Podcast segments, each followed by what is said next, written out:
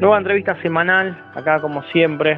Eh, desde cero tenemos el agrado de hablar con un amigo de la casa, con el señor Demian Kaplan Krep, que es uno de los responsables del espacio cultural Galpón B, que está ubicado en Cochabamba 2536, acá muy cerca de Radio Zoe. Y bueno, que ya desde los últimos años han pasado muchísimas bandas, amigas nuestras, bandas de la Jumping, de la movida Jumping, que siempre tanto nombramos nosotros en el programa.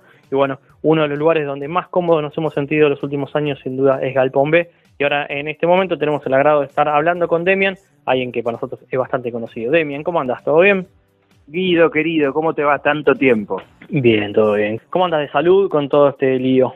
No, bueno, de salud justo estoy bien, eh, me sirvió como para eh, un gran descanso que tenía merecido y postergado hace mucho y como para replantearme cosas mías también, que quizá con el, el quilombo que es tener un espacio cultural uno se va postergando y de golpe, bueno, tuve un montón de tiempo para, nuevas búsquedas y cosas, así que en ese sentido, bien, la verdad que bien. ¿Y los chicos de Galpón B, ningún afectado a todo esto? Lo que hablamos siempre de salud. No, no, de todo lo que es salud estamos todos bien, alguno como que tal vez le pegó un poco más el tema del encierro, también la falta de perspectiva, viste que no, no es lo más cómodo, la verdad que es más mental que, que otra cosa, sin saber mucho hacia dónde vamos y también el hecho de no vernos por tanto tiempo, porque a la mayoría de los pibes yo no los veo desde febrero marzo, porque además el Galpón fue uno de los primeros en cerrar, porque tenemos movida de tango también, y todo lo que fue movida de tango fue, se hizo una gran asamblea a principios de marzo y fue lo primero que dijimos, che, esto se cierra ya. Así que nada, fuimos los primeros que hicimos el parate. Me imagino lo difícil que debe ser sostener un, local tan grande como Galpón B, que si bien obviamente los gastos se reducen muchísimo, pero bueno, uno de los problemas también que surgió en muchos de los comercios nocturnos que, pudimos hablar, era que lo que es impuestos o mismos servicios seguía manteniendo el mismo valor del año pasado. No sé si a ustedes les pasó. Eh, no, justamente esa parte nosotros, no sé si será porque estamos en un barrio medio periférico o qué onda, el tema de impuestos nos, nos suelen perdonar más que a otros lugares, la, verdad es esa, nosotros siempre cuando hablamos en asambleas de, espacios culturales o de clubes de música, nosotros la verdad que en ese sentido tenemos somos menos golpeados, si bien hemos tenido nuestros porrazos, pero en comparación con los lugares que están en Palermo o en Villa Crespo, somos menos golpeados. Así que por ese lado la venimos zafando. Igual así todo, este año todavía no pagamos casi ningún impuesto, a la espera de que haya alguna bajada oficial que, que nos dé una mano y tuvimos que hablar con el dueño para, para ir como, estamos en constante, constante charla con el dueño para ver qué es lo que se puede hacer. La realidad es que hasta ahora estamos en parate en ese sentido. ¿Y desde el Estado se comunicaron con, con los que bien vos dijiste, clubes de música, espacios culturales, como para ver cómo pueden llegar a, darles una mano desde lo económico?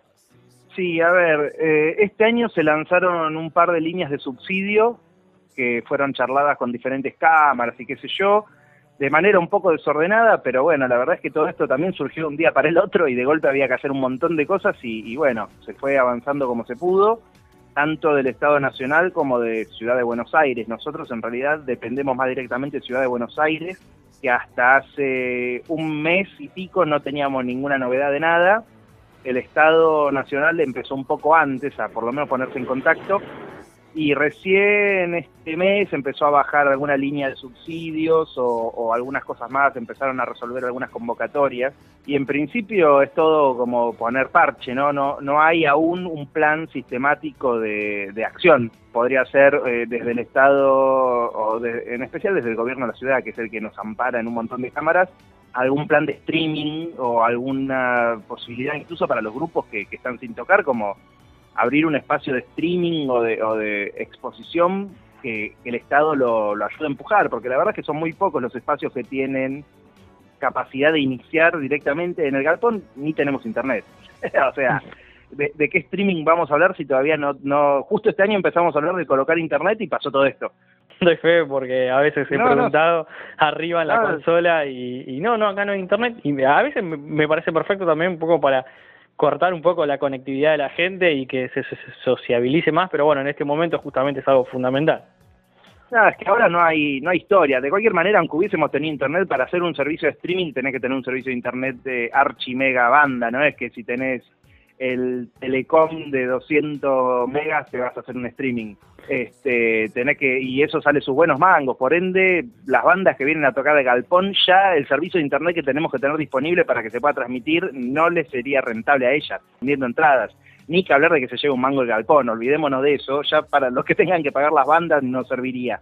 Este, entonces, la verdad que eso tal vez en algún momento, cuando se aclare un poco más cómo va a continuar la vida cultural en Argentina y en Buenos Aires y en el mundo, supongo, si, si el streaming se va a convertir en una forma de vida, seguramente desde el Estado van a tener que haber algunos incentivos a eso.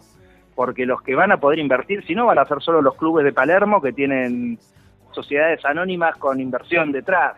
Y vos como músico, ¿cómo ves ese, ¿Te choca un poco que se hable del streaming y que se vaya a perder el, vivo real con la gente?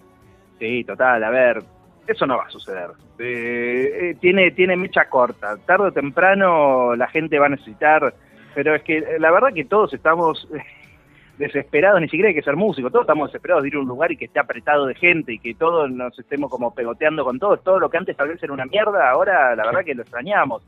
Yo eh, que hice la cuarentena solo, en especial al principio que no salí para nada, eh, en un momento me di cuenta que hace un mes que no tocaba a otro ser humano, de, darle la mano, eh, no te digo, como... Entonces, esa sensación de lo físico, la transpiración, incluso escuchar las respiraciones, viste, que, en un streaming no escuchás al otro respirar, eh, tarde o temprano va a volver, eso no, no tiene vuelta. Yo creo que esta forma del streaming a lo sumo se puede agregar como un lugar más, como una posibilidad más, que acá en Argentina todavía estábamos lejos y tal vez en otro lugar del mundo está un poco más cerca el tema del streaming como, como opción.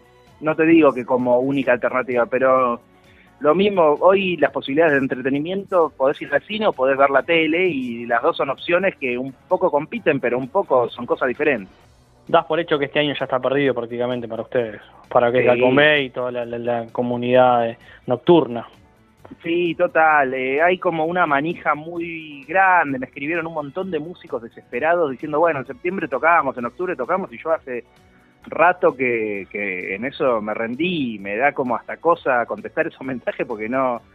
Entiendo la ansiedad, entiendo la ansiedad porque la vivimos todos y qué sé yo, pero la verdad que ojalá en marzo estemos programando fechas en las condiciones que nos gustaría programarlas, porque el otro problema es que de Galpón es un lugar para 250 personas. Abrir para 30 es no insostenible, ¿viste? La, verdad que tenés que cobrar 5 lucas la entrada, no sé, como no hice los cálculos, pero mm, ¿qué tipo de show vamos a poder sostener donde vengan 30 personas a verlo? No, ninguno, ninguno. Bueno, era uno de los temas que se ha hablado con muchísimos bares de bares, no solo bares, de gastronomía también, que se hablaba de darle la posibilidad de que puedan ir 20 o 30 personas y los dueños decían que ese número no le sirve, que le conviene hasta mantenerse cerrado que abrir y estar gastando luz, gas y hasta pagando, no sé, desde un delivery o, un mozo extra para que pueda estar atendiendo las mesas, que son números que realmente para la gastronomía, para la noche, según el estilo de boliche que uno tenga, realmente no, no es redituable. Sí, es que acá, o sea, nosotros en, Capital Federal, y calculo que en el interior también, pero Capital Federal que tiene una movida cultural enorme, comparable con cualquier megalópolis del mundo, ¿viste? Yo la verdad que un poco pude viajar y, y Capital, acá tenemos la fortuna de tener una movida cultural increíble, pero muy abandonada, o sea, muy autogestiva.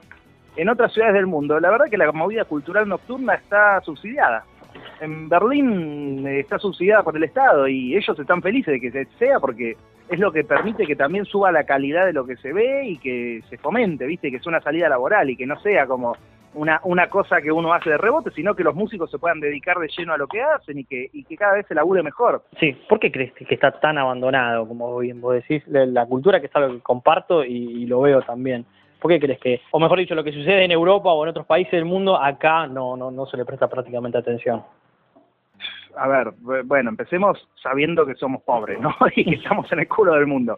Pero quitando eso, porque en Brasil también hay una movida cultural grande, lo que tiene Brasil es que tiene un mercado de que consume su propia música. Argentina en un momento, en especial con el neoliberalismo mordiéndonos, dejó de consumir su propia música y empezó a consumir mucho más lo de afuera.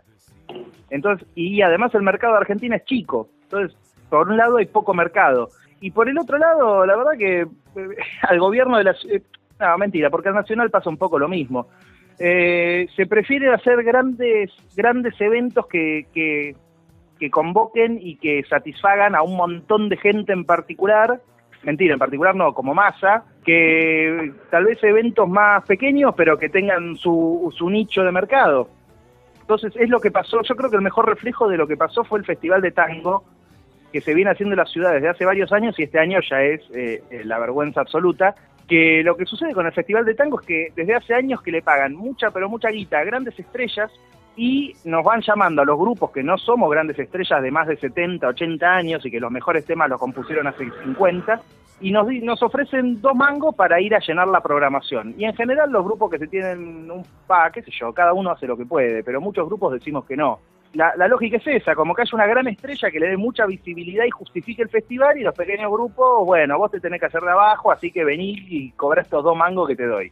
Eh, es bastante una falta de respeto. Este año ya lo que se decidió directamente es, no sé si le pagaron a alguna estrella algún mango, y empezaron a llamar a todo el mundo para que toque gratis, porque la excusa es que hay que defender el tango, y la verdad que el tango no se defiende así, eh, yo no, no, le, no le hago publicidad a ningún político, menos gratis, entonces bueno, hay como una de esas mentalidades de, mercado y no de arte, lo cual es una pena, porque Argentina y Buenos Aires tiene una cultura musical enorme, enorme. Le contamos a la gente que vos sos parte de Ciudad Baigón, ¿no? Sí, bueno. Una gran banda. Eh, es prácticamente una orquesta de tango que, que, da muchísimos shows, sobre todo en Galpón B, que los jueves es parte de, esa milonga enorme que, que, se arma, que va un montón de gente. Sí, eh, se armaba una milonga gratuita todos los jueves. Esperemos que la retomemos el año que viene, que la gente se pueda abrazar y, estar ahí toda pegoteada. Pero el Bilongón, sí, somos parte de las dos organizaciones, eh, militamos en especial lo que es el tango nuevo, que son toda un tango actual, compuesto hoy con otro perfil, pero respetando lo, que nosotros creemos como tango y respetando lo que fue el tango también en la ciudad de Buenos Aires.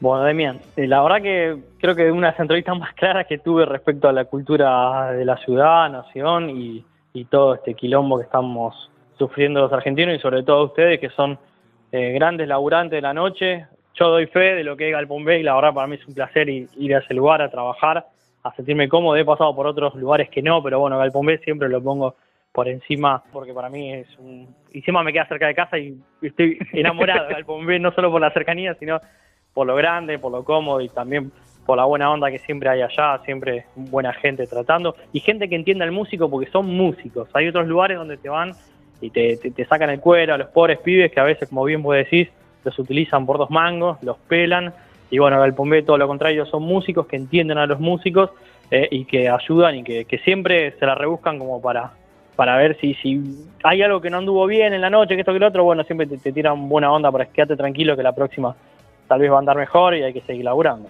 Pero bueno, eso es Galpombe para nosotros. De, de, una, te agradezco porque eh, es absolutamente mutuo, no, no hay tantos productores que vengan a laburar con la onda que venís a laburar vos, así que siempre bienvenido, haga lo que hagas. A nosotros también esta instancia de parate nos sirvió para hacer un replanteo de algunas cosas que hace mucho queríamos mejorar y también, como en el trajín de la noche, de golpe vas postergando problemas y cuando te querés dar cuenta pasaron dos años del mismo problema. Así que bueno, esperamos que cuando reabramos sea poniéndole lo mejor y que todos los que quieran, nada, se acerquen al espacio y hasta sean partícipes de alguna manera. Bueno, genial. Genial, genial Demian por toda la información. Le contamos a la gente que bueno que acaba de pasar Demian, que es uno de los encargados de Galpón B, un gran local acá cerca de Radio Zoe en San Cristóbal, límite San Cristóbal, Parque Patricio. Yo le digo Parque Patricio porque soy del barrio y me gusta decir que Galpón B es nuestro. Pero bueno, Demian, un abrazo gigante. De una, Guido, mil gracias a vos, boludo. Que estés bien.